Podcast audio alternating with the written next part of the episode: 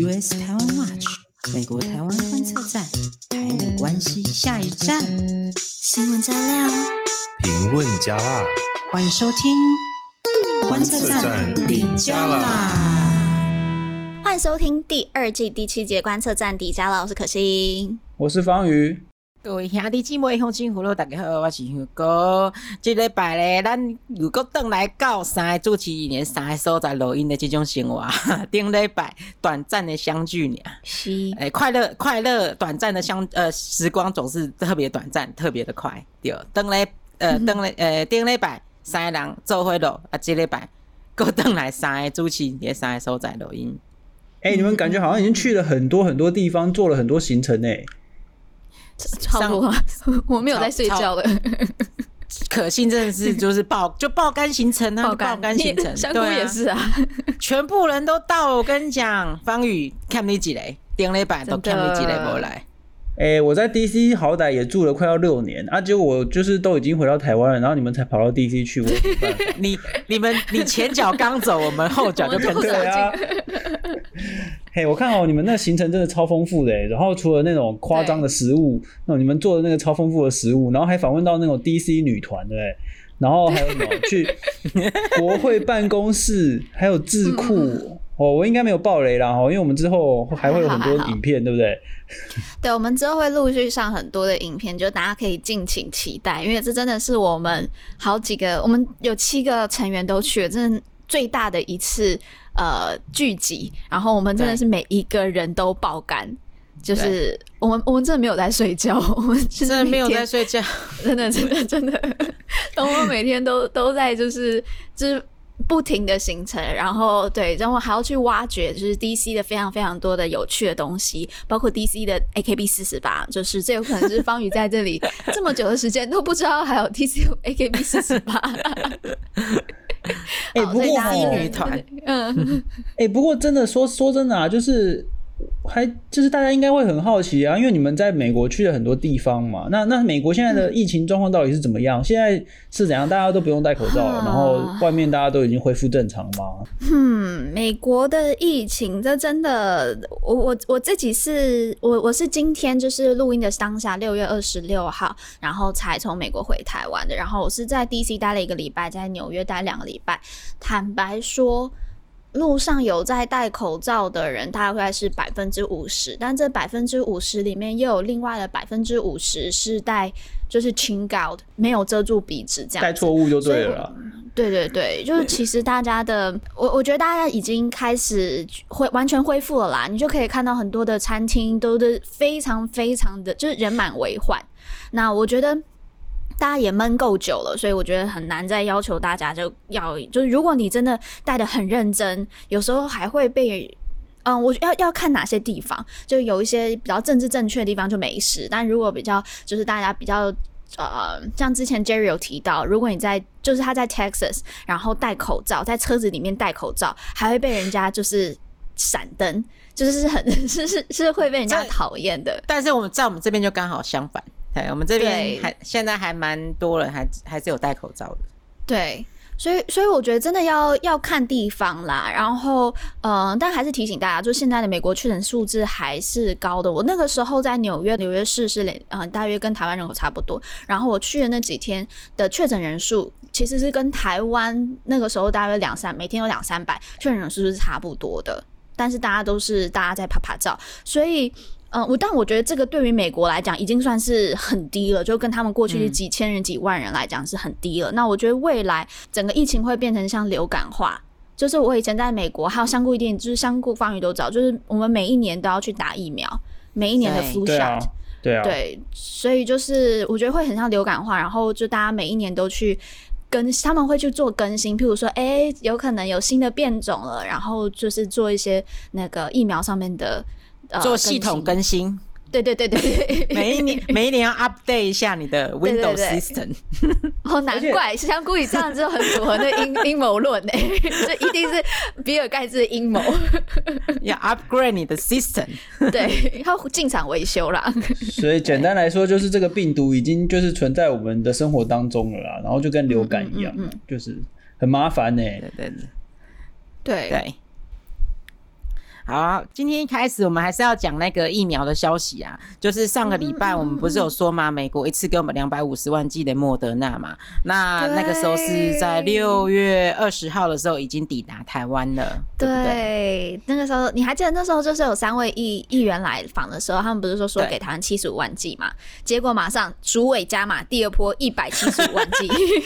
没错，而且加码之后两两批一起送来，两波一起送来，所以讲呃。美国今嘛现在是毛起来反击这个中国的这种疫苗外交。像讲为什么这样说呢？诶、嗯，像诶，像讲那是有伫咧关注咱小美琴大赛伊推特知影，伊推特有 po 一张相片嘛，都、就是伊那个疫苗的班机要为 Memphis 呃上位台湾的时阵，咱的小美琴战猫大使够特别飞去遐送机哦。嘿，画面应该记，呃，印大家应该印象印印雄金青呐，吼，那那个 Twitter 的那那张照片，所以我们的外交人员真的是帮台湾就是交到很多好朋友，非常非常的努力。你像你怎样，嗯嗯嗯，刚刚 Bigo 鸟？六月二十五号呢，日本又加码，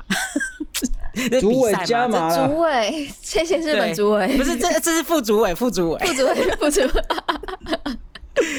两个人两两个在比赛嘛，又加码一百万剂啦，一百万剂的 AZ 要上好台湾，然后这个消息呢是由日本的嘿外相因的瓦高博定茂木敏充来宣布，所以这一批呃日本的一百万剂的 AZ 疫苗呃预计咧是伫咧七月中的进行。哎，上告位，嗯嗯嗯嗯嗯，对啊。而且哈，为什么为什么我们说这个就是大家都在反击这中国疫苗外交呢？是因为大家的这个讯息都还蛮针对的啊，就是大家都像美国就说啊，我们的这个疫苗呢是完全不会设定任何的这个附带条件哦，啊，然后我们是要帮助我们的好朋友哦，对啊之类的，因为你大家都知道中国就是附带一堆条件啊，逼人家做个这个做那个的嘛，对对啊，这好，那我们先来讲一下，除了美国跟日本之外哦，现在台湾人很忙。大家都忙着在那个大家的大头贴里面，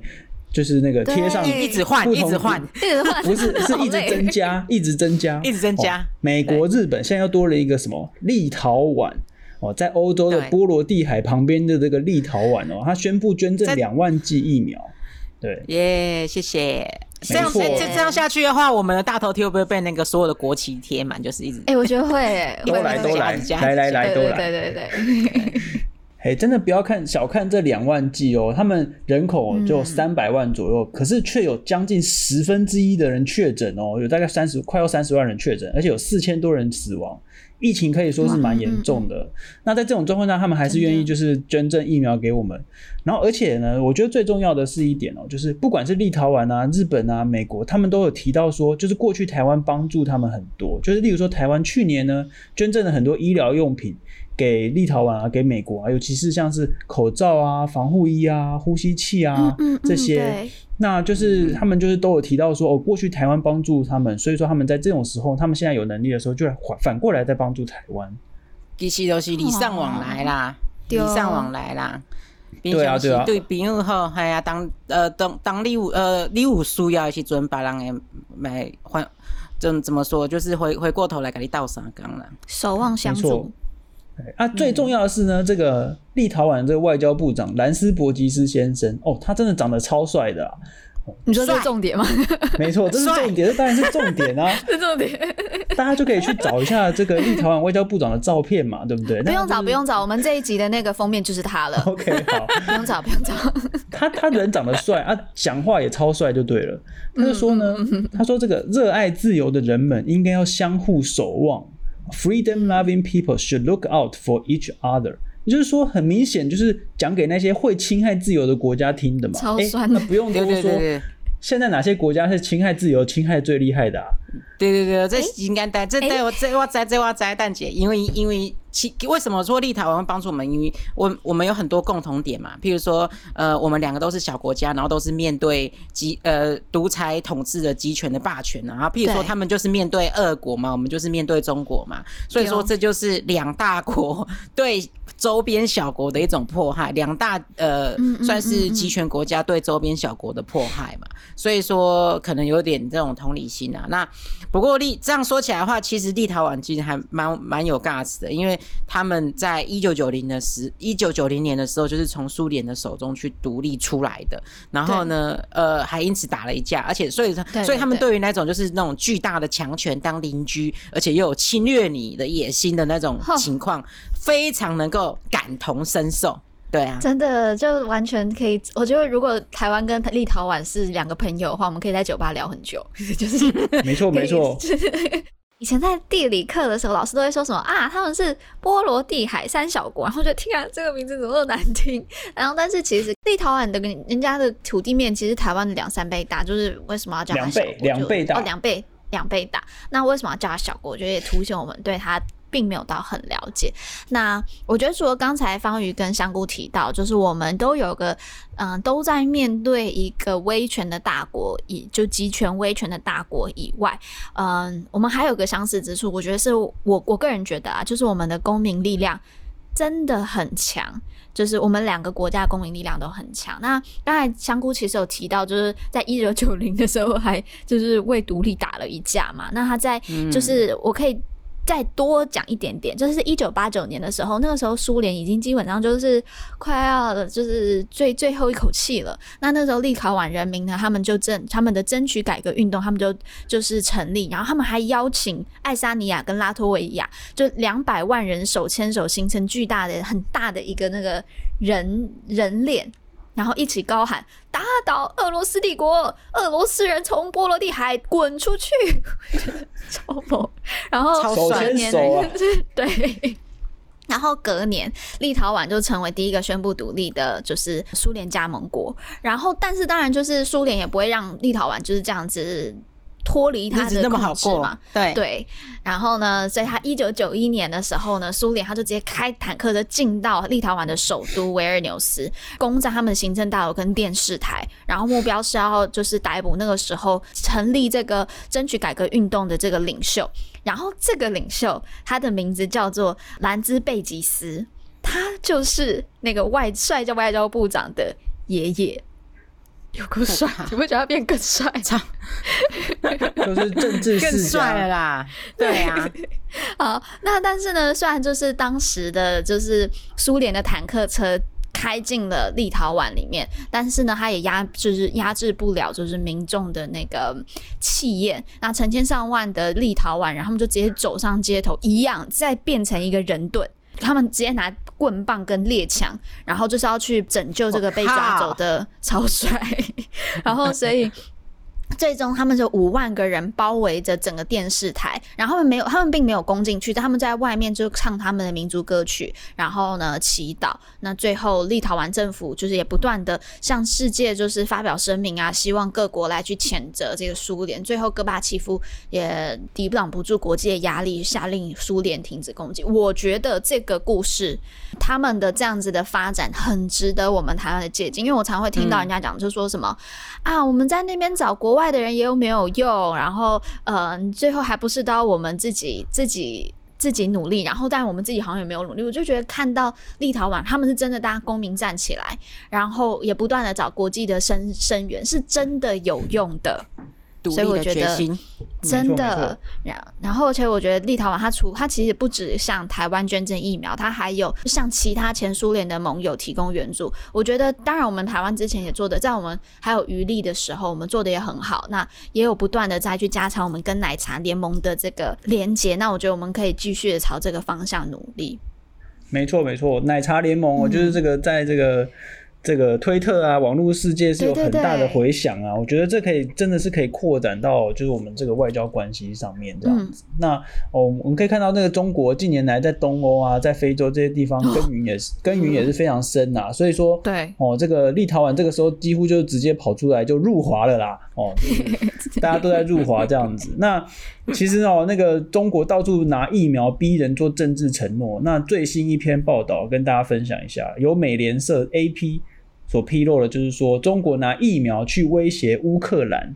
他们中国就叫乌克兰撤回一份声明啊。这个声明是在周二的时候，对啊，在周二的时候呢，这个联合国人权理事会由加拿大领衔通过了一个决议案，决议案是说要对中国在新疆侵害人权的状况展开调查。那中国就说：“嘿，你给我撤回这份声明，你不不可以签，不然的话我就不给你我们五十万剂疫苗啊等等。”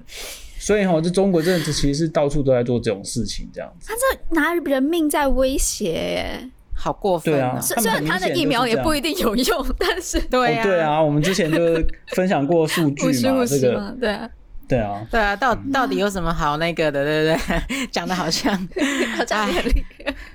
可是其实真的还是很需要，嗯，对啦，话说回来还是很疫苗，还是疫苗还是很需要啦，对啦，所以说还是呼吁一下啦，如果有得打就赶快去打，真的很重要，因为现呃现在如果可以预约的话，大家赶快预约啊，赶快去打。然后像 AZ 疫苗现在呃对大家文字色变那个 Delta 的那个变种嘛，哈，呃防护力其实也还不错啦，所以啊，反正这边我们之前有很多讨论的啦，那就。大家可以回去听之前的讨论，那重点还是呼吁一下大家，如果有办法登记，赶快可以打就赶快去登记。对，没错，真的，嗯，对，这种时候真的不是在选，不要不要在那边选什么，这真的是有疫苗就要去打，就是你你没有办法预测说你哪天出去，因为我们现在台湾这个昨天最新新闻是什么？到出去倒垃圾啊，跟什么邻居聊个两句，然后就确诊，你没有办法确定说你什么时候会是就是那么衰，就是会这样，所以说有疫苗能打就要赶快去打，不要再等了，真的。哎、欸，我我其实可以偷偷讲，哎，我原本还很担心说，因为我我前阵子我是在台湾先打第一季的 AZ 嘛，但现在第二季就台湾短缺，所以台湾现在根本没有，就是我很多朋友打的第一季之后找不到第二季，然后我那时候其实有点在犹豫，就是说我到底要在美国打，因为在美国没有 AZ，所以就变成我要混打，还是说我等到台湾回台湾再打？但我最后想一想，因为就是还是还是赶快先打为妙，如果回来也是在占用一个疫苗的。名额，所以我就想说，好吧，那我就赶快在美国。所以我现在是混打 Pfizer，所以就是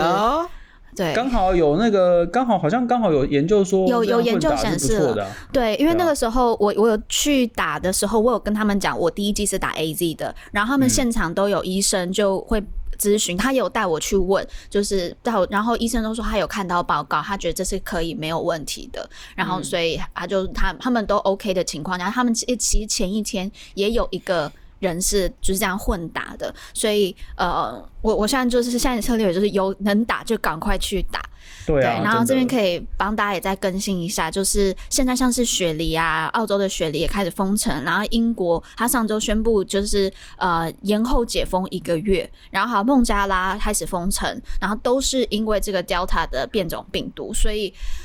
就是防疫措施做好做满，没有必要真的不要出门啦。就是我们赶快把这个这个疫情结束，然后想办法多支持地方上的商家，我觉得这很重要很重要。就希望这些地方上的商家不要不要可以撑得过去这一次的疫情。嗯，没错。好，那我们就进到下一个新闻，就是我们的丽英杰处长跟我们的古立言副处长的更新新闻，请香菇。好，还有一个新闻，就是咱转来看咱国内的新闻哈。美国诶，伫就是 A I T 啦，美美国驻台湾的实质大使馆的处长跟副处长两个人，拢已经要届满啦。六月二十四号的时候，我们的外交部有颁发特种外交奖章给 A I T 的处长酈英杰，还有副处长古丽言，然后呢，也获得呃，也获颁了那个呃。呃，这是什么？木鱼外交奖章。我可以讲一下那个，我要我要角色扮演一下丽英姐，她那个时候讲的讲的那种感，呃，发表感言嘛，还有讲就说，对，能够担任美国在台协会的处长，其实是我梦寐以求的工作。而过去三年来，我在这份职务上所经历的一切，早已在各个层面超出我的期望。很高兴过去三年多来，我在每一项领域都呃取得了长足的进展。所以我觉得他应该不是这样，绝对不是这样。你你你你这个你这个不太像是。他的口气，你这个比较像，你这个比较像是深夜的广播节目。没关系，不是重点，重点是对啊，他他就讲内容。对啦，不是重点啦，重点是确实在台湾跟美国两方啊，在过去的几年之内，关系都呃有大幅的进展，获得长足的进步。然后呢，而且在呃隔一天嘛，就是六月二十五号的时候，蔡英文也呃颁授那个呃，这这这个字怎么念？什么大大大寿景星勋章？大这个字太难念了吧？对啊，大寿景勋授予的授。嗯反正各种勋章啦，这个大家永远搞不清楚，没有人搞清楚，就是 大，总之一个很厉害的勋章啦，最厉害的，总之一个很厉害的勋章啦，对，给丽英姐，然后表彰那个丽英杰处长在推动台美双方关系跟增进台美人呃人民的情谊之间所做出非常重大的贡献呐。对，对啊，我这边哦，就是想要特别讲一下那个古立言先生，就是那个副处 AIT 副处长 Raymond Green 先生，他接下来要做什么？他接下来要接任美国驻日本大使哦。对。然后呢，我觉得最重要的是啊，就是六月二十四号的时候，路透社啊刊出一篇古立言先生的专访，内容非常的重要哦，非常有趣。里面就说，古立言认为哦，台美关系近年出现了一个根本性的转变，他就说美国不再把台湾。跟台湾交往视为跟中国交往当中的一个问题或者是一个障碍。他说，台美关系就是台美关系啊，哦，美国是把台湾当做一个印太区域当中共享价值的伙伴嘛，啊，就不会像以前那样，就是说啊，我们跟台湾会不会让中国不开心啊？什么？没有没有，他说现在已经没有人这样想了。哦，那篇专访里面就说，对啊，就是他说他已经。不记得说上一次在外交场合，大家跟台湾就是大家谈到中国是什么时候？因为根本不用嘛，就大家就是专心谈台美关系就好了，就专心谈台美关系就有很多合作的事情可以谈。嗯嗯嗯，对。然后就是他也提到说，就是最近中国不断派军机啊、军舰到印太区域啊，恫吓台湾啊等等。我想哦，他接下来到日本应该也有很多相关的工作要做啊。嗯，我待会可以在印太的战略上面做更多的补充，但是我觉得比较美中不足的一件事情是，就这篇报道最后一句他讲就是说，most people of the democratically governed island have shown no interest in being ruled by autocratic China。就他讲就是说，在这个民主政府统治的岛屿上，绝大多数的人们都不想被中国统治，就是他报道是这样写的。那很可惜，就是这个它里面是讲 island。是 island，对，对就他不是讲就是说 nation 或 state，因为就是在联合国的宪章或是讲到国家的时候，并不是用 country 或者什么，他们我们是用 nation state 这个字。那这个用 island 这个字哦，其实还是还是蛮多西方大媒体常用的。就是常用的用法啦，那而且就算是国务院本身，美国国务院他们在这方面也是非常小心，仍然就还是会避免在台湾法律地位上面做更进一步的表态。但我觉得这个就是我们慢慢的要去努力啦。嗯，没错哦，就是这个，在美国眼中，台湾的法律地位就是缓，我觉得啊是有在缓缓的演进，缓缓的前进啊。例如说，今年三月，我们之前有报道过嘛，就是今年三月的时候，国防部就出了一篇报道啊，国防部哦，美国国防部里面就说，台湾从来不是中国的一部分，哦，就是这样子，在国防部的这个文章里面就这样就这样冒出来一句，就是蛮低调的，可是这个是非常非常的重要，这样子，对。对。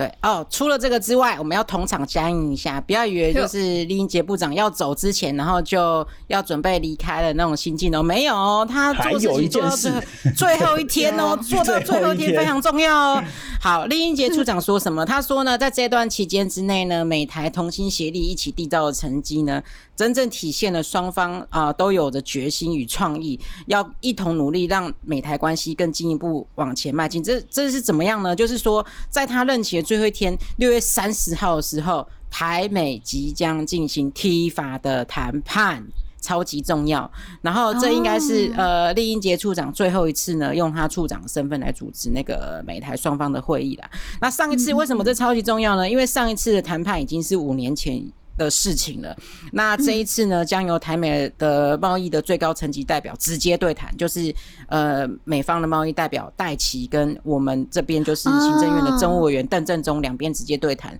所以希望这次的谈判呢，能够就是持续进展呐，然后双方可以呃更进一步呢，能够赶快达到双边的贸易协议这样子。我我这边再帮忙补充一下，就是 AIT 他说，就是台湾是美国的第十大贸易伙伴。那美国是台湾的第二大贸易伙伴。二零二零年的时候，台美的双边货物贸易总额，它其实是高达这我觉得很，我自己是蛮难相信这个数字啊，但有九百一十亿美元呢。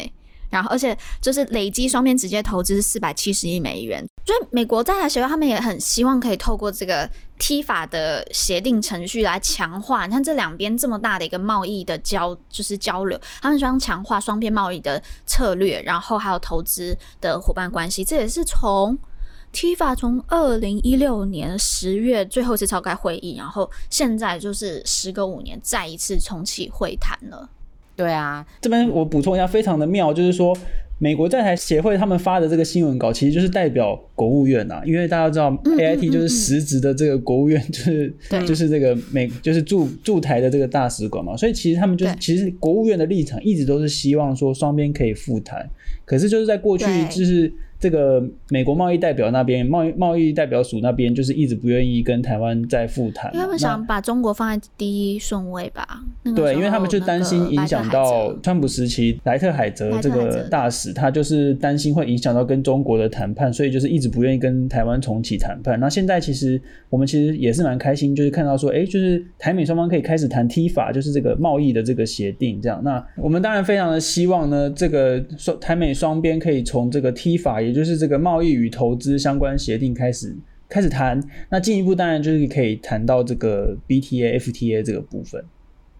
对啊，嗯嗯嗯，这非非常有可能就是可可期待的啦。就是说台美关系往正向发展越来越好，但是反观反观反观 反观啊。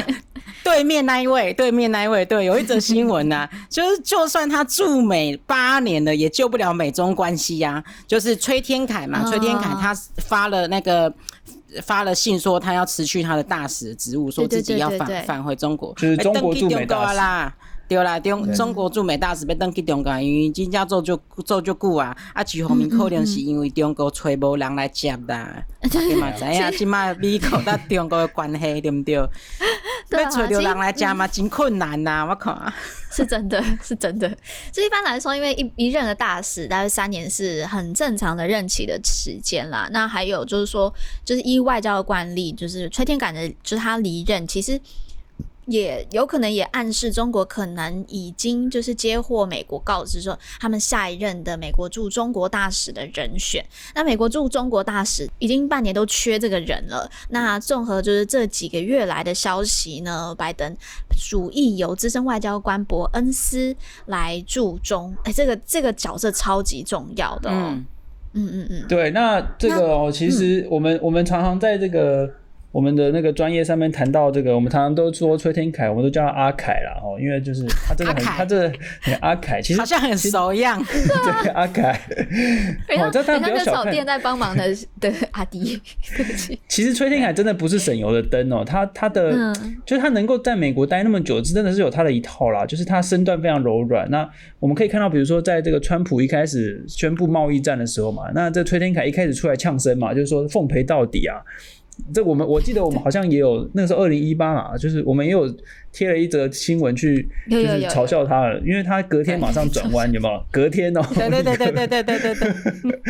前一 天还那边奉陪到底，然后隔一天立刻转弯说哦，我们要促进什么？就是中国跟美国之间的贸易关系，对吧？超超过一百八十度的转弯，超过一百八了，这其实已经不是一百八，对。其实大家可以看到，其实。就是他头脑很清楚啦，他很少像那种战狼一样在那边到处乱叫。他跟他跟那种欧洲的那些中国外交官真的很不一样。然后我们可以看到，就是比如说我自己在华府的时候啊，就是我去比如说一些智库参加研讨会，讨论到这个就是中美关系，其实也常常会有人谈到他，就是会。会去称赞说，哦，其实崔天凯真的是以外交人员来说，大家对他的评价真的是很高的啊。但是你看，即使是、欸有欸、对，就即使是这样哦，也是救不了台中美关系啊。就是这个是结构性的，他真的是没有办法。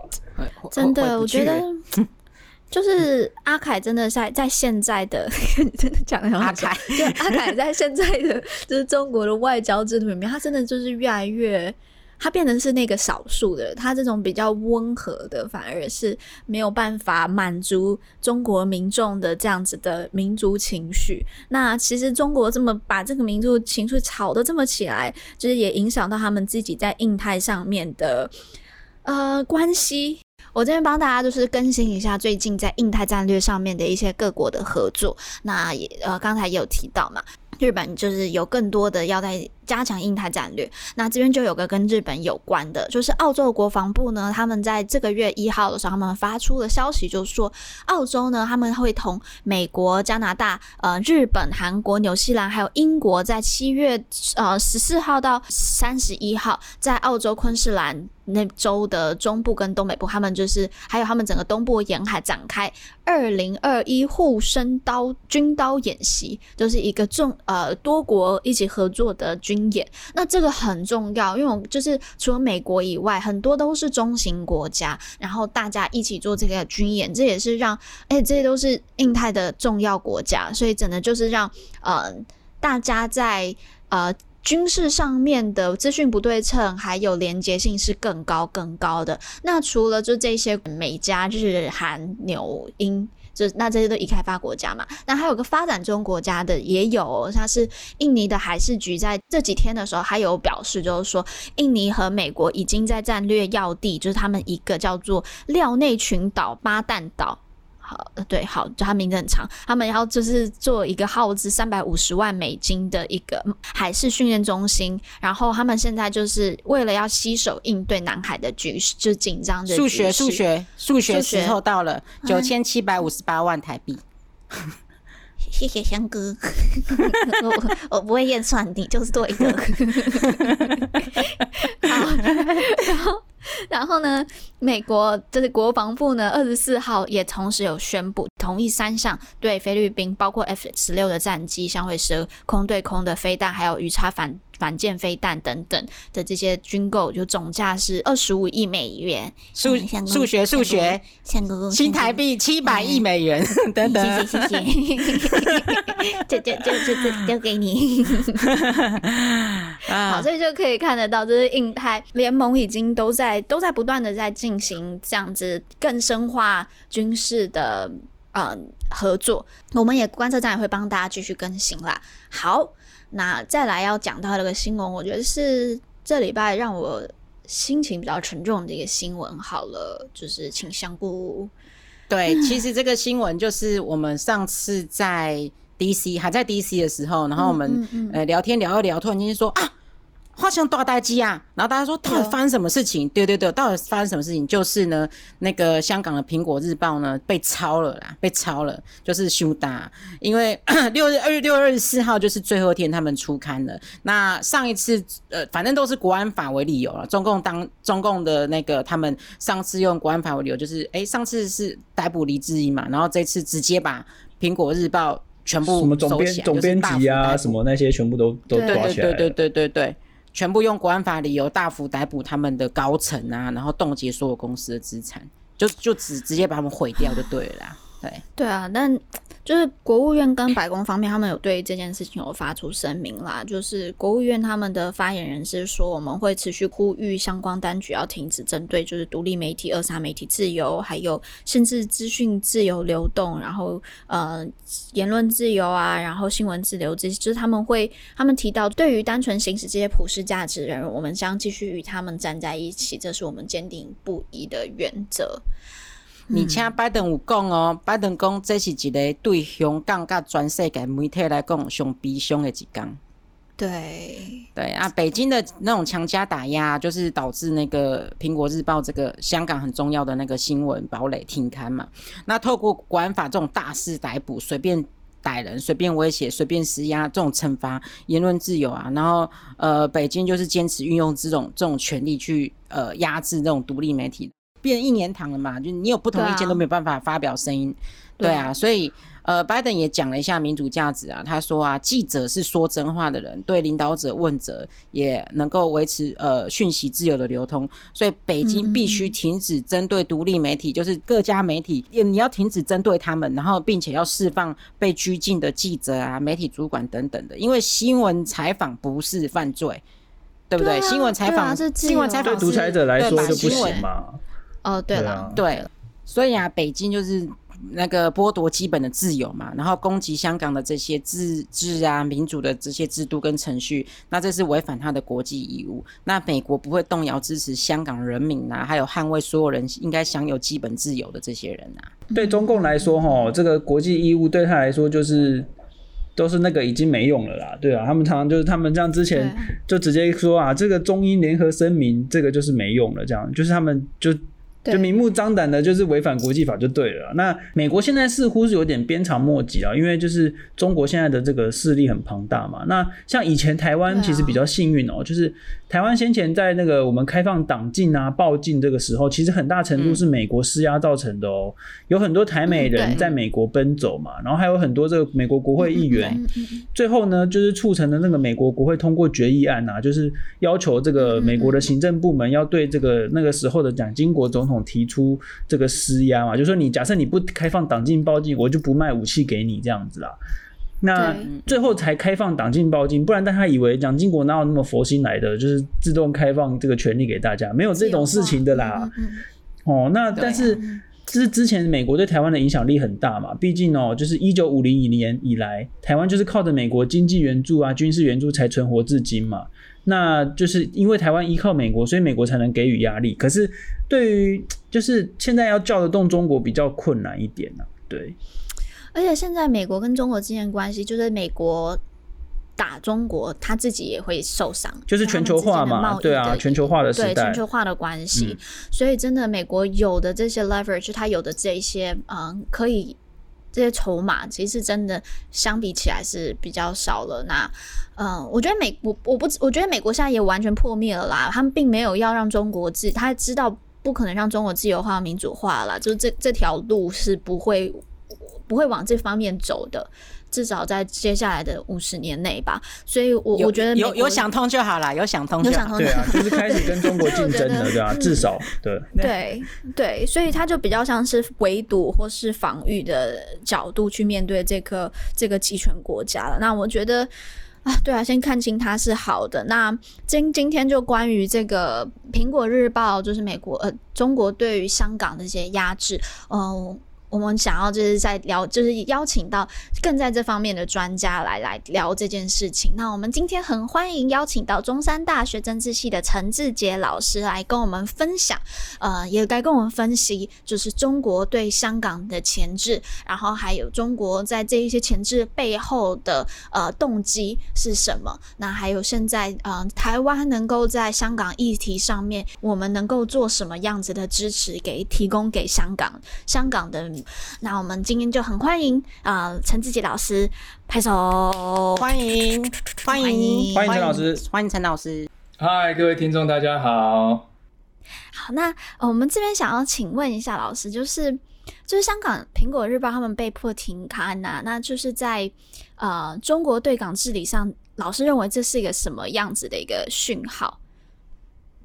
呃，我想第一个他要传达的讯号，最明显的就是呃。亲北京的力量哈，一定要控制舆论。嗯，那苹果呃，或者说一传媒，他们基本上在香港已经是唯一的呃，能够比较对政府，就是对对香港特区政府和北京提出啊、呃、反对意见的媒体了，就比较批判性、比较监督政府的媒体。嗯嗯嗯。啊、呃，其他的要不然就是跟北京是站在同一个阵线，或者说站在。比较呃中立，但是也是相对亲北京的位置，所以苹果日报呃无法经营下去。它透露的消息，第一个就是说亲中的势力哈啊亲政府的势力是一定要控制舆论的。那这个当然它就显示出北京现在对于香港的治理模式是大幅的把香港的治理模式跟他们所谓的内地哈就中国本身的治理模式拉近他们的距离。嗯嗯嗯嗯嗯，所以基本上就是完完全全，这不就是完全没有五十年不变这件事情了啦，就已经就是把把它变成中国中国就中国的一部分了，然后这样子直接的以中国内地的方式去治理。那我想请问的是，呃，那中国对于香港，他们不管是刚刚老师提到这个。舆论的控制，或他们在这种政治宣传上，老师过去观察有看到他们有什么样子的策略吗？呃，中国的宣传和舆论策略当然没有办法完全照搬他们内地的模式哈。嗯。但是中共经营香港的这个舆论工作啊，或者是思想工作是相当久的。即便在呃回归之前就已经在做了嘛，因为在回归之前，九七年之前，它就有许多的机构在香港啊、呃，甚至新华社也能够在香港，呃，这个，所以当时新华社的社长就等于是地下总督一样的位置。那媒体呢，在香港大部分都是私人的，虽然有 RTHK 就是港台啊，香港电台那个是公营的，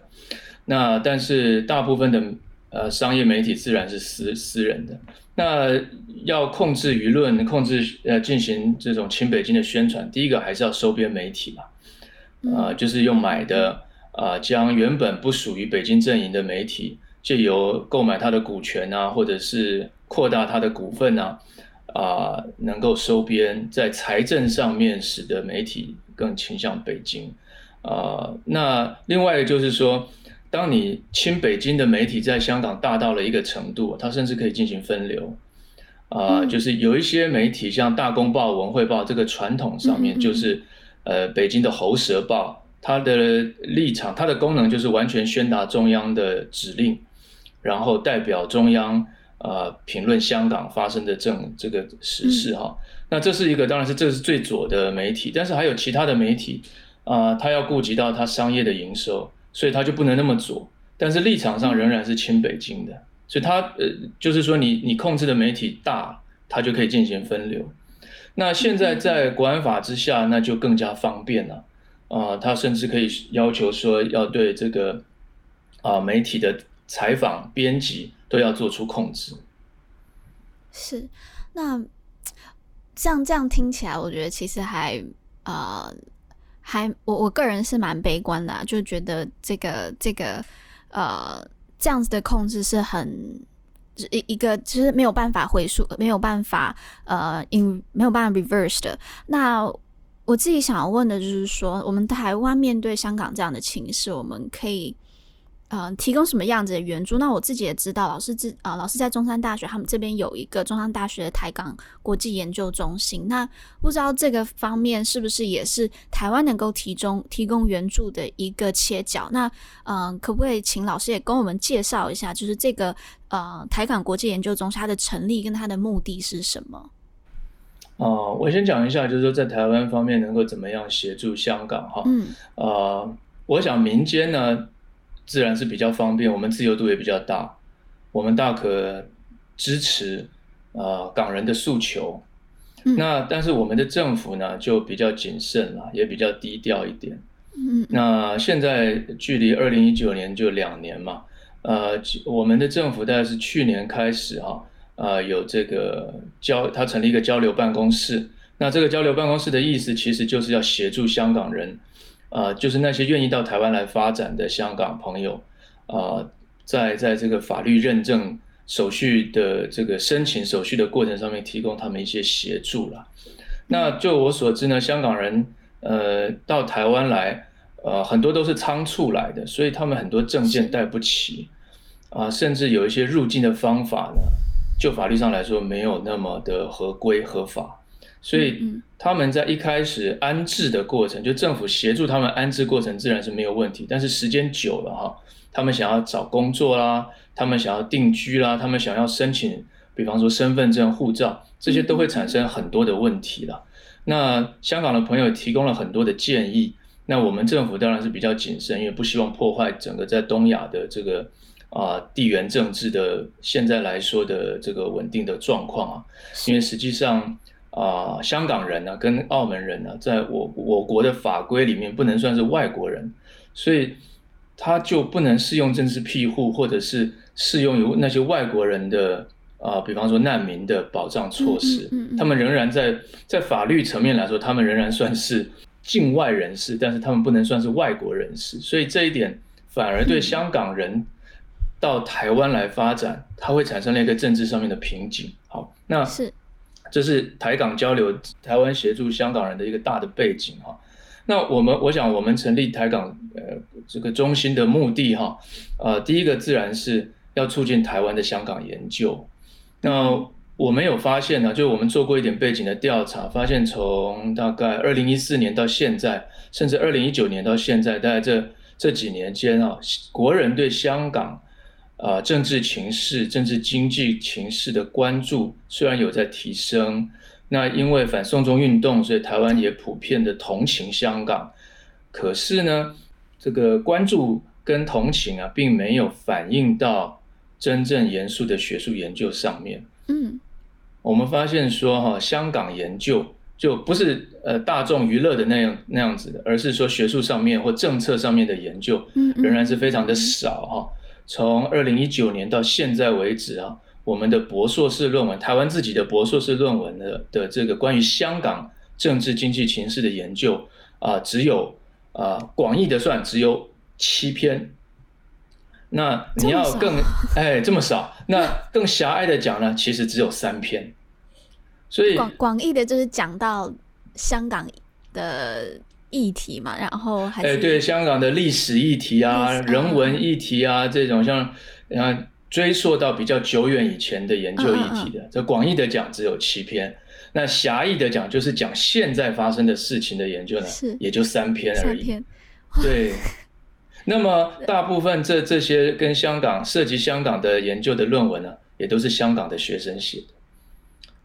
所以我们就发现说，在国人关心香港跟国人真正理解香港有一个很大的距离。大的对。那这是我们成立台港研究呃交流研究中心的其中一个目的，就是希望促进在台湾的。呃，香港研究，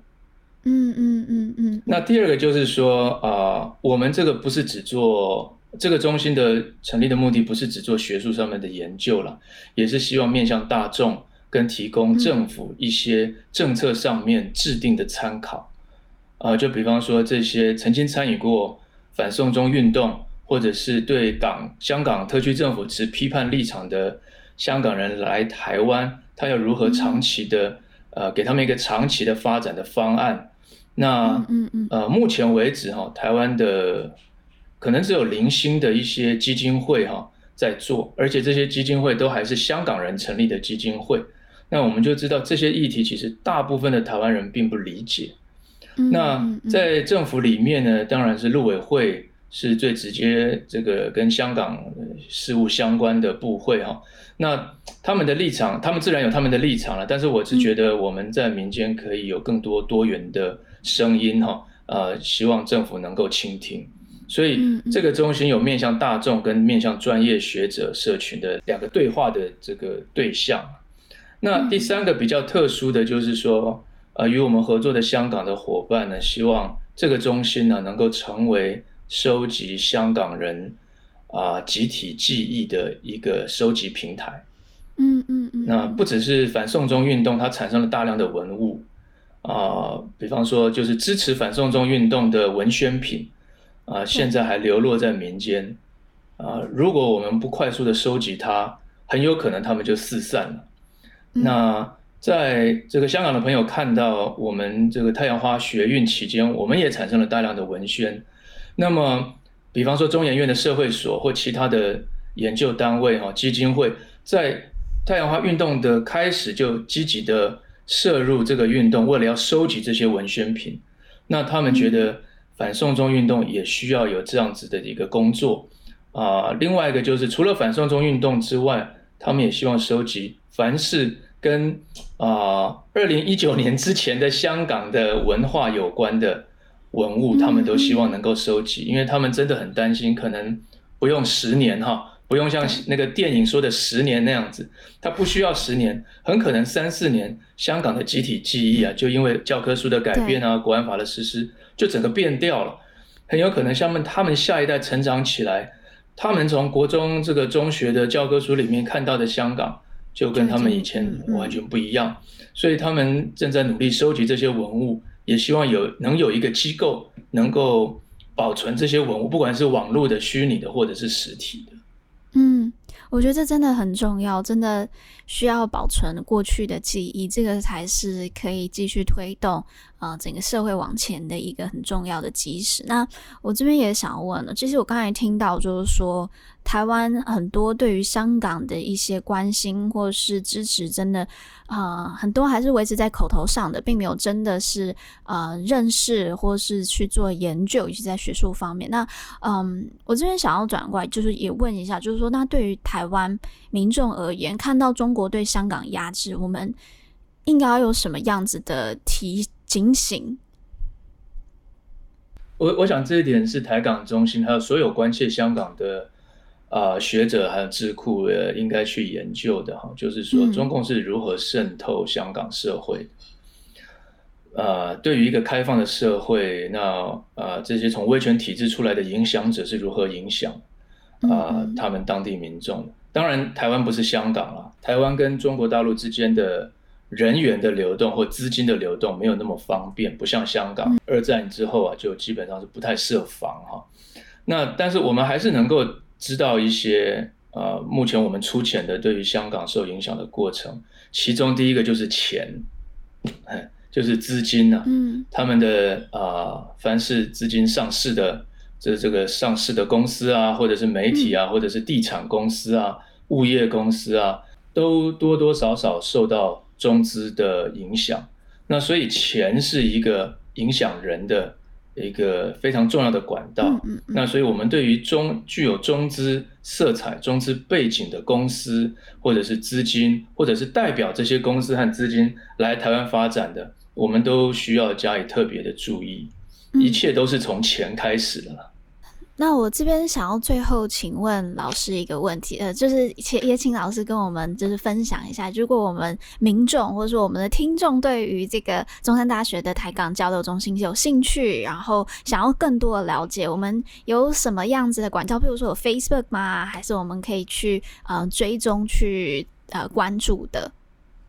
哦、呃，因为这个刚刚成立哈，一切都还在 草创阶段呢，所以我们的包括我们的网站，我们的专。专人的这个，比方说类似 customer service 这种这种 email account 啊、呃，脸书还有 Twitter，我们都还在建制当中。那如果呃听众们希望知道更多的话，可以加我的脸书，或者是写信给我，用我的中山大学或 Gmail 的这个 account 都非常欢迎。那我们大致上网站会在七月就推出，所以大家可以拭目以待。好，那到时候也请老师再传给我们观测站，我们也会跟我们的听众来分享。那我觉得今天很谢谢老师可以跟我们分享这么多，我觉得真的是给我们很大的一个提醒哦，就是尤其啊、呃，香港就离我们这么近，然后啊、呃，中国也是对台湾有，我们也都知道中国的意图啦。那我觉得我们必须要非常的啊、呃，看到香港的啊、呃，目前正在发生事情，我们需要很警醒。那很谢谢今天陈老师跟我们分享了这么多，那也欢迎大家就是继续继续就是关注陈老师的研究。那我们今天谢谢大家听到这么晚了，然后谢谢陈老师、呃，谢谢大家，谢谢陈老师，谢谢陈老师，谢谢各位听众，谢谢大家，拜拜。